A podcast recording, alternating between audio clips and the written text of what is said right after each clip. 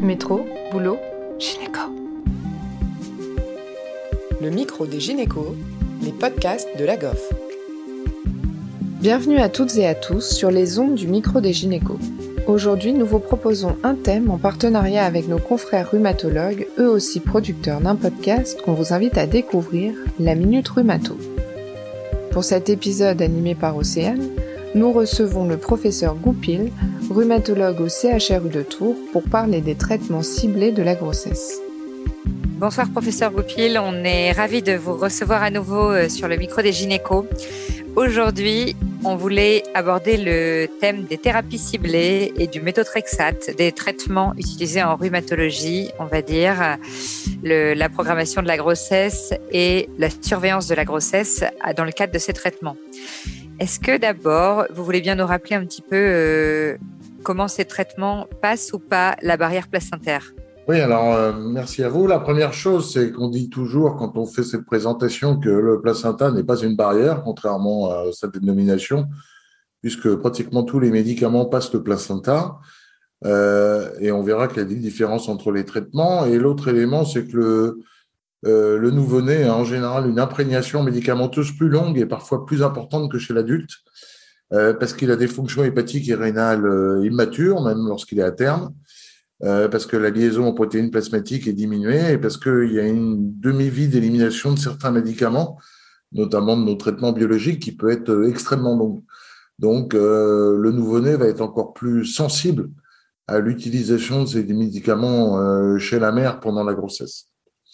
Alors, juste un petit focus, quand on fait un diagnostic de polyarthrite rhumatoïde, comme on l'a vu dans un autre podcast, euh, le traitement d'emblée, c'est le méthotrexate, c'est celui qu'on utilise depuis 40 ans. Euh, le méthotrexate est tératogène. Donc très clairement, quand on prescrit du méthotrexate à une femme, euh, on va lui dire que bien sûr, il faut une contraception efficace et qu'il ne faut pas débuter une grossesse sous méthotrexate.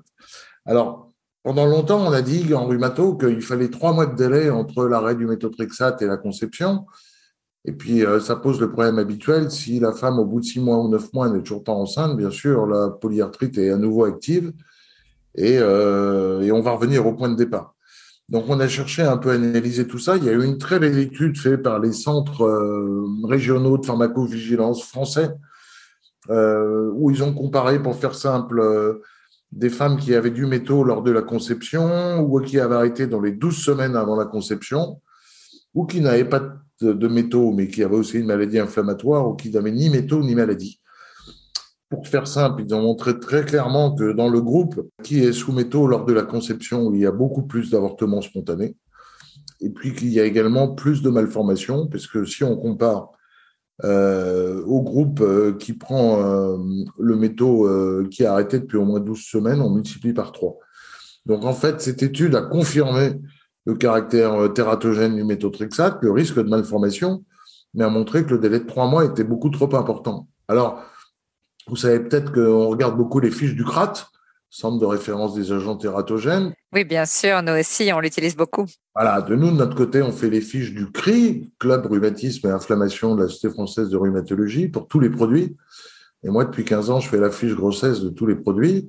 On a un petit décalage avec le CRAT sur le métaux, puisque le, le, le CRAT est écrit noir sur blanc qu'on pouvait envisager une conception dès le lendemain de l'arrêt du métaux. Nous, on a considéré qu'il fallait euh, laisser se finir le cycle en cours et que dès, dès, le cycle suivant, on peut envisager la conception. En tout cas, maintenant, le délai d'arrêt du métaux avant la conception est beaucoup plus faible que ce qu'on envisageait avant, ce qui facilite les choses.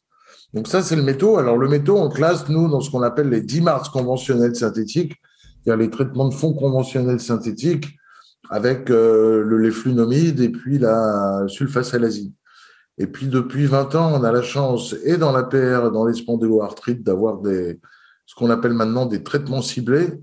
Traitements ciblés pour euh, englober à la fois les biologiques. Alors les biologiques dans l'APR, c'est les anti-TNF, c'est les anti-L6, c'est les anti-CD20, c'est l'abatacept. Et puis euh, dans ces traitements ciblés, il y a des targeted synthétiques. Et c'est l'avènement depuis quelques années des inhibiteurs de JAK, c'est important d'en parler parce que c'est de plus en plus utilisé. Ce sont des produits donc euh, par voie orale qui sont tératogènes. Donc, c'est hyper important. Et puis, dans les spondyloarthrites, on a aussi les anti-TNF, on a aussi les JAK inhibiteurs, on a des anti-L17, on a des anti-L23, des anti-L12-23. Donc, pas mal d'anticorps monoclonaux qui, eux, pour le coup, ne sont pas tératogènes. Euh, mais il faut savoir comment utiliser ces différents traitements. Donc, euh, voilà, on est souvent confronté en consultation à une femme en, euh, âge euh, d'avoir des enfants qui euh, vient soit pour une polyarthrite rhumatoïde, soit pour une spondylarthrite, qui ne répond pas soit dans la paire au méthotrexate, soit pour la spondylarthrite aux AINS, et à qui on envisage de mettre un traitement ciblé. Donc très clairement aujourd'hui, parmi tous les traitements ciblés dont on dispose, si cette jeune femme vous dit une fois que ma maladie sera en rémission, que j'irai mieux, je veux débuter une grossesse, notre choix sera un anti-TNF. Pourquoi un anti-TNF Parce qu'aujourd'hui, c'est la seule classe thérapeutique qu'on se permet, nous, en rhumato, de n'arrêter que lorsque la grossesse est déclarée. C'est-à-dire que les gastro qui ont beaucoup utilisé les anti-TNF pendant la grossesse pour des maladies de Crohn, qui font des poussées à six mois de grossesse, par exemple, eh bien, on a montré l'innocuité des anti-TNF.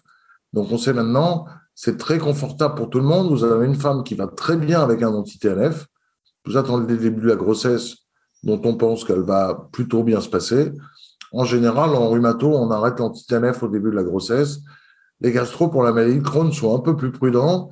Ils font souvent une calprotectine fécale. Si elle est strictement normale et qu'ils considèrent qu'il y a une rémission profonde, ils vont arrêter euh, le traitement. Euh, sinon, ils vont traiter par anti-TNF pendant les six premiers mois de grossesse.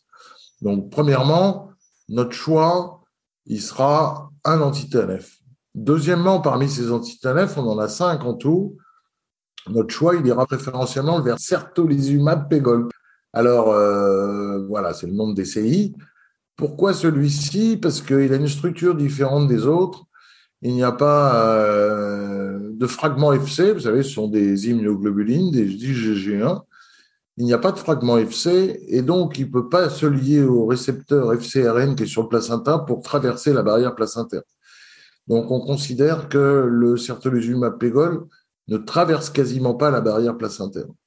Donc euh, moi, il m'est arrivé récemment, par exemple, chez une jeune femme qui était sur certolizumab pégol, de lui reprendre à six mois de grossesse parce qu'elle était en poussée euh, et elle a pu le continuer jusqu'à la fin de la grossesse.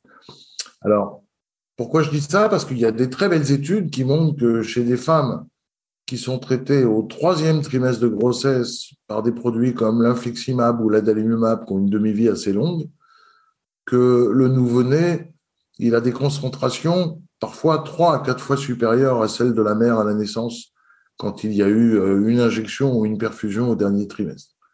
Donc tout, cela a vraiment des, des, conséquences. Donc vraiment des très belles études. On a comparé des femmes qui étaient traitées par infliximab, par adalimumab et par certolizumab jusqu'à la fin de la grossesse. Avec le certolizumab, il y a quasiment rien chez le nouveau-né. Il y a même une étude dédiée du certolizumab avec des prélèvements du cordon, etc., qui montre que ça passe quasiment pas.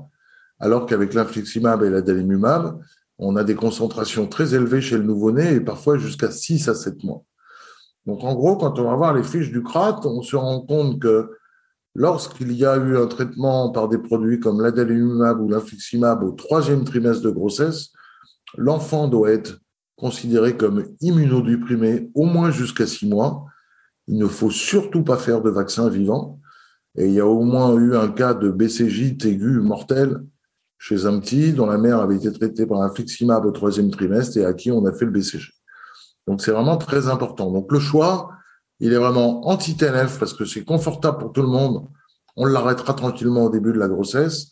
Et deuxième choix parmi les anti-TNF, le certolizumab, parce qu'on peut l'utiliser a priori sans risque jusqu'à la fin de la grossesse. Et le CRAT est assez prudent, disent que si on a fait du certolizumab jusqu'à la fin de la grossesse, on va considérer que l'enfant est immunodéprimé euh, pendant deux mois et demi.